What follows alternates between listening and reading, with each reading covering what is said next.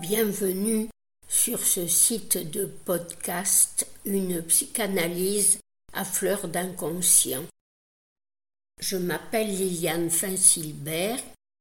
J'ai exercé pendant près de vingt ans la médecine générale à Mantes-la-Jolie, une petite ville de la vallée de la Seine qui était en ces années 70 très prospère.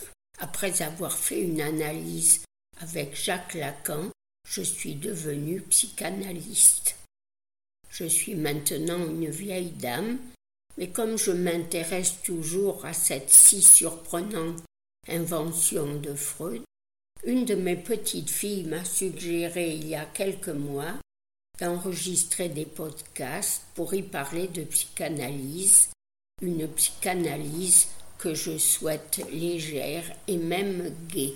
Aussitôt dit, aussitôt fait, autant profiter des occasions que nous offre le dit progrès. Je me lance donc dans cette entreprise et j'espère que vous la partagerez avec moi. Je partirai de cette question qui est importante, à savoir que la psychanalyse ne peut pas seulement s'apprendre dans les livres ou à l'université, on ne peut devenir psychanalyste qu'après avoir été analysant. Les concepts de cette nouvelle science inventée par Freud ne peuvent en effet être mis à l'épreuve que dans l'analyse de chaque analysant. Si les textes freudiens qui sont à la base de cette invention première doivent être lus mot à mot, si les textes d'autres analystes et bien sûr parmi eux les séminaires de Lacan doivent être déchiffrés, ce ne peut être qu'en raison des effets de transfert qu'ils provoquent, c'est-à-dire les nouvelles énonciations que permettent ces lectures. Ainsi, ces textes théoriques ne peuvent être mesurés et appréciés qu'à l'aune du savoir inconscient de leur lecteur? C'est ainsi que chaque analyste a la lourde charge d'avoir à maintenir la psychanalyse en vie. Mais il ne peut aussi assurer cette transmission de la psychanalyse qu'en gardant un rapport exigeant à la théorie analytique. C'est sur elle en effet qu'il doit s'appuyer pour déchiffrer les symptômes, les rêves, les lapsus et les actes manqués de ses analysants, qui l'accompagnera quelquefois de ses plus ou moins brillantes interprétations. Interprétations qui sont elles aussi à fleur d'inconscient, celle de l'inconscient du psychanalyste.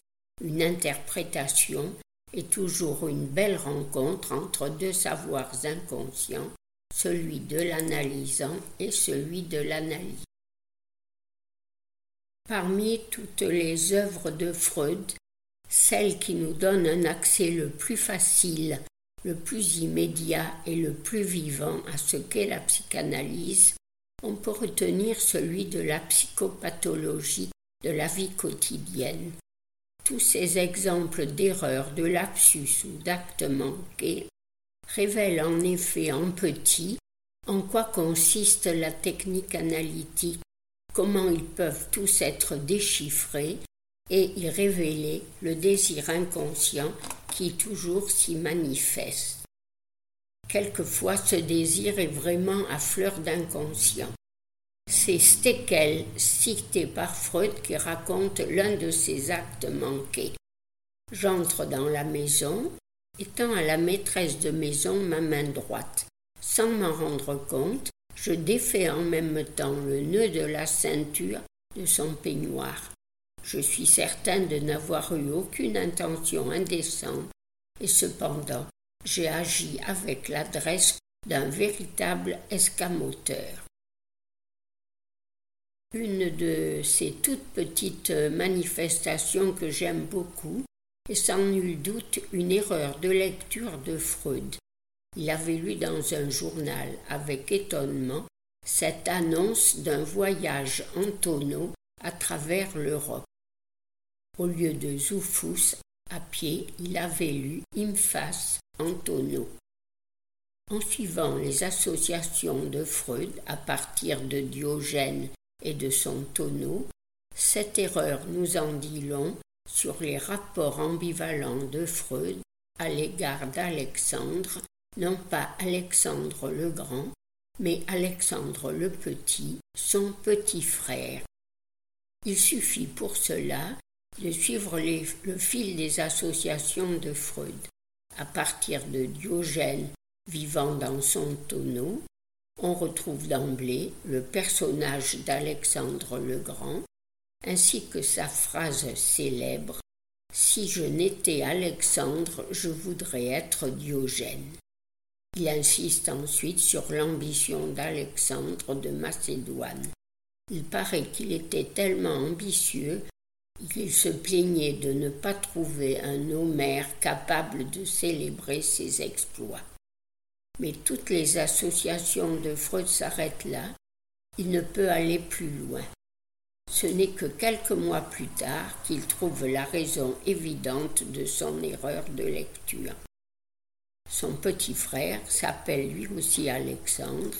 Il est spécialiste des transports et vient d'être promu professeur dans une école de commerce. Alors que Freud, lui, grand spécialiste des transports amoureux, attend toujours en vain sa nomination au titre de professeur extraordinaire. À cette occasion, nous apprenons que leur mère, Amalia, est désolée que le fils cadet ait été promu avant son aîné, qu'il est mieux réussi que lui. Freud écrit pour analyser son erreur de lecture je m'étais comporté comme si j'avais lu dans le journal la nomination de mon frère et m'étais dit il est bizarre qu'on puisse figurer dans les journaux, c'est-à-dire être nommé professeur pour des bêtises pareilles, c'est-à-dire pour une spécialité comme celle de mon frère. Avec cette simple erreur de lecture sur un journal, nous avons ainsi pénétré au cœur de la situation subjective de Freud en relation avec le désir de sa mère. Mais ce qu'il y a de plus extraordinaire, c'est que dans chacune de ces manifestations de l'inconscient, Freud a déjà repéré ce que plus tard Lacan appellera les équivoques signifiants. En effet, à propos de ce voyage en tonneau au travers l'Europe, il indique qu'il est fondé sur ce qu'il appelle, lui, un pont d'association ou encore un pont verbal.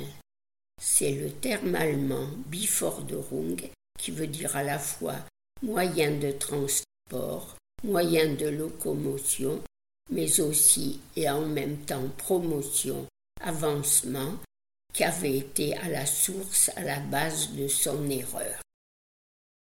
De tous les exemples cliniques, celui qui m'a peut-être le plus amusé, parce qu'il nous révèle un côté inattendu, prime sentier de l'inventeur de la psychanalyse, c'est sans nul doute une maladresse qu'il nous raconte avec beaucoup de spontanéité. Un jour, entrant dans une pièce, il envoie résolument l'une de ses pantoufles en l'air, et visant adroitement une précieuse petite statuette de marbre, une Vénus de Médicis, il la brise net. Il était au moment où il avait eu ce geste maladroit, très inquiet pour la santé d'une jeune femme qui lui était proche. Peut-être était-ce l'héroïne de son grand rêve, le rêve de l'injection faite à Irma. Par cette offrande, ce sacrifice d'un objet précieux, il espérait ainsi amadouer les forces du destin. C'est là, dans cette psychopathologie de la vie quotidienne, que nous pouvons découvrir la psychanalyse à fleur d'inconscient, une psychanalyse amusante.